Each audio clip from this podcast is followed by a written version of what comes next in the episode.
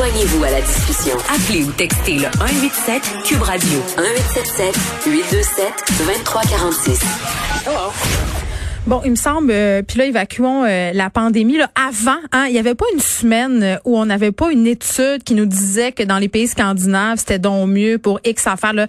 Tout est mieux là-bas. Les séries télé font ça mieux que nous autres. Les meubles, ils font ça mieux que nous autres. Ils sont donc plus heureux, ils sont donc plus tout. Et la pandémie, malheureusement, n'a pas fait exception, n'a pas arrêté de se comparer à la Suède, au fameux modèle suédois. Et on va décortiquer tout ça. Est-ce que c'est une bonne chose qu'on se compare comme ça à la Suède? On parle avec notre collaborateur André Noël, qui est journaliste. Salut André. Bonjour. J'étais un peu contente qu'on tente un peu ensemble d'y voir plus clair, puis de peut-être déboulonner le mythe selon euh, lequel la Suède est tellement mieux que nous autres.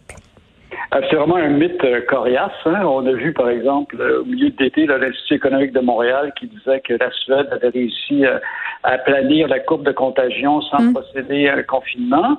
Bon, l'Institut économique de Montréal, c'est à la droite radicale, mais dans le champ gauche, des commentatrices comme Francine Pelletier dans Le Devoir, puis José Boileau, Radio-Canada, ont fait l'éloge du modèle suédois. Par exemple, Francine Pelletier euh, relayait le message, puis là je la cite, de gens qui craignent à la suédoise, disons, qu'une gestion trop répressive de la crise de la crise puisse mmh. avoir des conséquences plus nocives que le virus lui-même, puis selon elle, c'était pas farfelu de penser ça.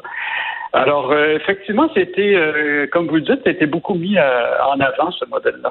Mais oui, ça a été mis de l'avant, puis j'ai envie de dire, André, sans mauvais jeu de mots, qu'on a eu un peu une réaction bipolaire par rapport à ce que la Suède a fait à propos de la pandémie, parce qu'au départ, on était très, très sceptiques de leur approche. On s'est dit, c'est une gang de malades, ça, ils vont pas se confiner, ils laissent, ils protègent leurs petits vieux. Là. En tout cas, c'est le melting pot free for all là-bas. Puis là, à un moment donné, oups, il y avait des chefs encourageants, donc là, on s'est dit, ah, mais c'est peut-être eux autres qui l'ont la solution. Là, on s'est mis à les envier. Puis tout d'un coup, après ça, on voyait qu'il y avait des cas. Et finalement, c'était un peu le retour de, ben, vous voyez, il n'avait pas tant que ça finalement. Mais qu'en est-il vraiment? Ben, c'est un désastre. La vérité, c'est que la gestion de la pandémie, euh, c'était un désastre en Sud. En Suède, le, taux de mortalité est très élevé. Et puis, le grand argument qui est amené, par exemple, par l'Institut économique de Montréal, de regardez, oui, mais l'économie, parce qu'ils n'ont pas confiné, l'économie euh, va bien. C'est complètement faux. Alors, premièrement, il faut comparer évidemment la Suède avec ses pays voisins. C'est la mhm. comparaison la plus astucieuse qu'il faut faire. Alors, premièrement, en Suède, il y a eu depuis le début de la pandémie 100 euh, 000 cas, puis 5 899 décès. Si on compare aux pays voisins immédiats, la Norvège, il y a eu 277 décès. Le Danemark, il y en a eu 675. Puis en Finlande, il y a eu 350. Alors, même temps, sont beaucoup en Suède, non? moins.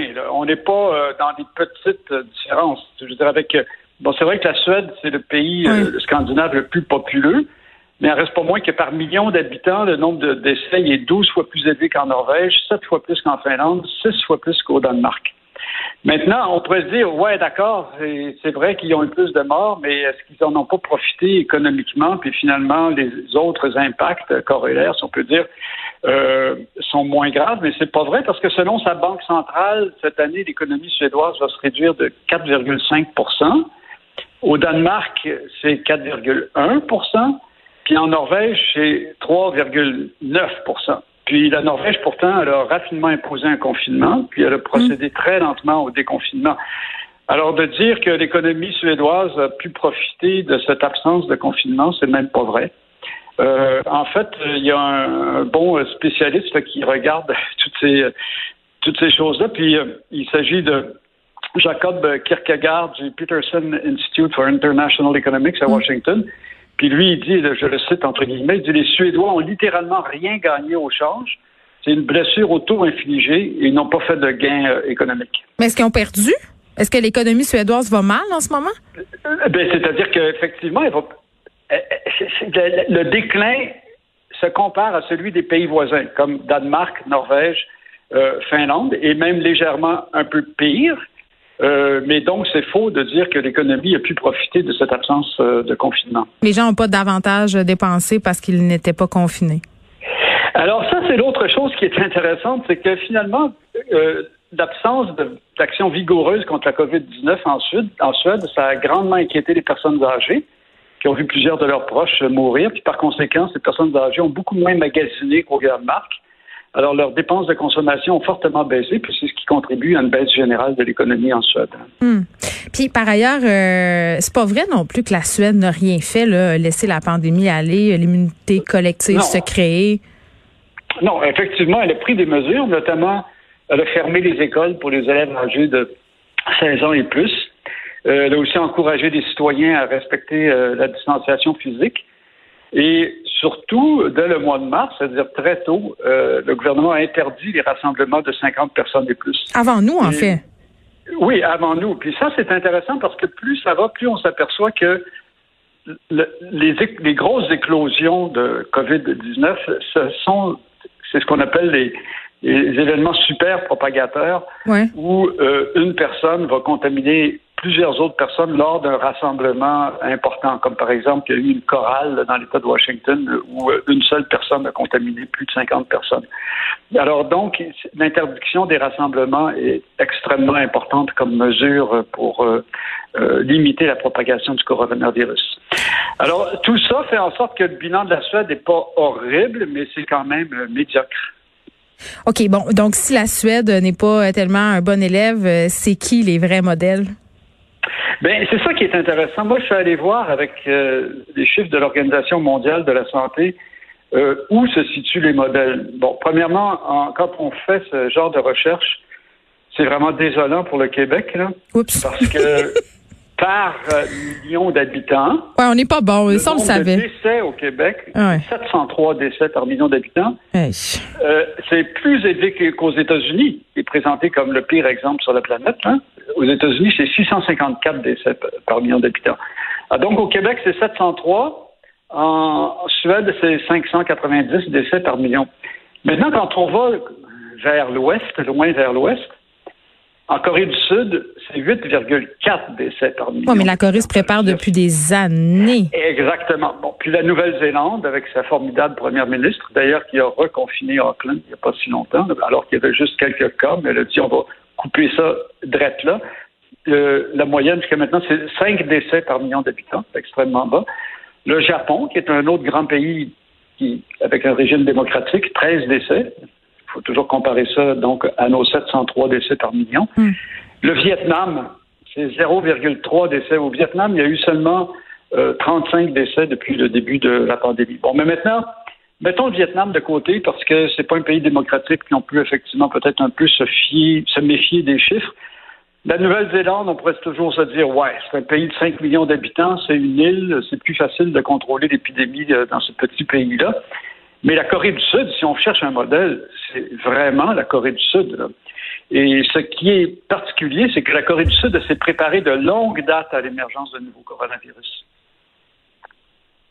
Ben oui, puis en même temps, euh, puis je veux juste revenir parce que ça frappe l'imaginaire, euh, puis on va terminer là-dessus, André, là, par- sur les euh, le prorata par million au Québec. Euh, il y a plusieurs experts qui disent euh, que si on n'avait pas connu justement euh, cette contamination majeure en CHSLD, on aurait fait davantage bonne figure. Ben, on peut pas, on peut pas faire ça. Comme l'a dit, trop qui. euh, c'est comme si on, c'est comme si l'épidémie avait tué les enfants plutôt. Puis on dit, ah ben, Ouais. si on compte pas les enfants, on a fait de bonne figure. Un instant là, je disais, personnes âgées, c'est des personnes. Je sais, c'est ça. Et puis on est, on peut pas euh, mettre ça dans une petite catégorie euh, à part. Euh, je veux dire, ça, ça soulève une autre question, la gestion. là, comment c'est fait la gestion? Cette décision même euh, d'envoyer tout le monde dans les CHSLD, même de vider les hôpitaux pour envoyer les personnes âgées dans les CHSLD où, Mhm. il y avait- où les soins étaient extrêmement minimaux, où est-ce que souvent il n'y a même pas de médecins sur place? Bon, c'est une très mauvaise décision. Maintenant, si on revient sur la question de la, du Canada et, et de la Corée, euh, on pourra en reparler, Geneviève, mais si j'ai quelques minutes encore, euh, ce qui est intéressant, c'est que la Corée du Sud a tiré des leçons de l'épidémie de SRAS en 2003, alors que le Canada n'a pas tiré ces leçons-là. Et pourtant, le Canada était le pays le plus touché au monde parmi les pays occidentaux. Alors, euh, c'est ici qu'il y avait eu le, le plus de cas au Canada et le plus de morts. Là, on s'en était parlé la dernière fois, là, quand, il y a deux semaines. Euh, un peu moins que 50 morts, alors que c'est le seul pays occidental où il y avait eu des morts du SRAS en 2003, à l'exception de la France qui en avait eu un. Et pourtant, le, Canada s'est pas préparé, tandis que la Corée du Sud, elle, elle s'est préparée, elle a commencé à fabriquer des masques en masse là-bas.